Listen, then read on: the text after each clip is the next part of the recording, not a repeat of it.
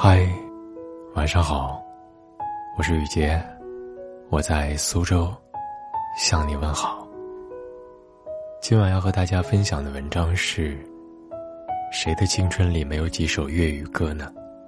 作者刘藻。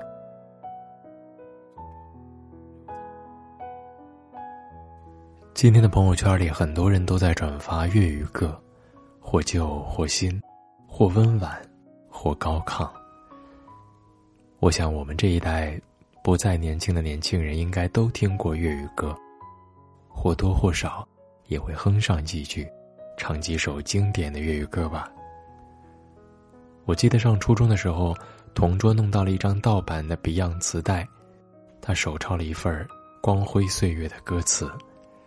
可见，我们俩一人一个耳机，对着自己工整的手抄歌词，稀里糊涂的跟着唱。那个时候，我们当地的电视台引进了香港的一档音乐节目，主持人说普通话，但放的歌大都是粤语的。我最喜欢的环节是节目末尾的读者来信。我们很多同学都爱给节目写信，如果被挑中，主持人就会念上：“下面一封信来自某某四十八中的某某同学。”被选上的人可以吹上一个月。这种方式让我觉得我们离粤语歌很近，离香港很近。再后来，我去广东念大学，一天晚上，大家去 KTV 唱歌，点了一堆的粤语歌，《红日》《风继续吹》《月半小夜曲》《最佳损友》《谁明浪子心》。那一晚，我们听到了好多没有听过的粤语歌。认识了很多之前不认识的歌手，更重要的是，那是我第一次听到真人演唱的环绕立体声粤语歌。那一刻，我突然对这些广东的同学有些嫉妒。我觉得他们可以非常婉转自如的唱出粤语，很有抑扬顿挫的感觉，不像我这种咿呀学语，就好像他们天生掌握了某种文化密码。而我，还要靠着自己后天的努力。在大学里，我选修了好几门粤语课，知道粤语有九个声调，怪不得语音表现里那么复杂。还学了几首《月光光》之类的儿歌，从头开始起步，也了解了粤语的来源。历史上的几次衣冠南渡，把当时的中原音韵带了过去。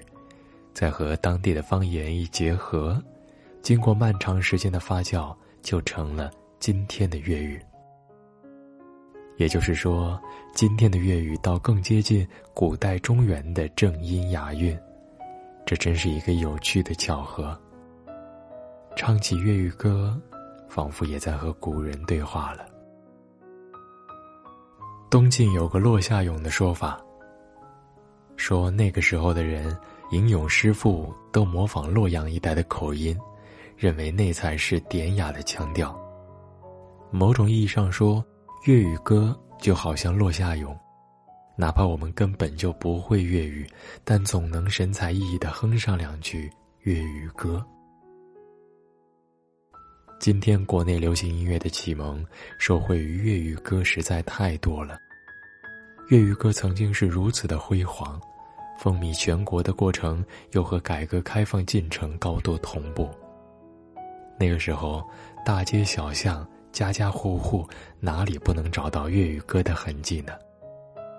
很难想象，有谁不能哼出两句“浪奔浪流”，或者没有听过《千千阙歌》。粤语歌伴随着几代人的成长，它是记忆的闸门，是刻进脑海的旋律。是听到就能情不自禁轻声合唱的开关。今天，随着国内乐坛格局的改变，粤语歌霸榜刷屏已经不太常见了。我们提到粤语歌，经常会说成粤语老歌，似乎粤语歌没有那么新，也没有那么多了。这也是很自然的现象。流行艺术的发展。从来都是浪奔浪流，起起落落的。不过，粤语歌已经走向经典化，在文化史上牢牢占据了位置。它更像一个陪伴你多年的老友，让人感到亲切，凝聚着无数的回忆。虽然它老了，但每每唱起，又让人心潮澎湃。从这个角度说，它还是新的，永远蕴含丰富的语义表达，永远让人心心念念。后来，我离开了广东，也渐渐少去 KTV 了。别说什么粤语歌，什么歌都很少唱了。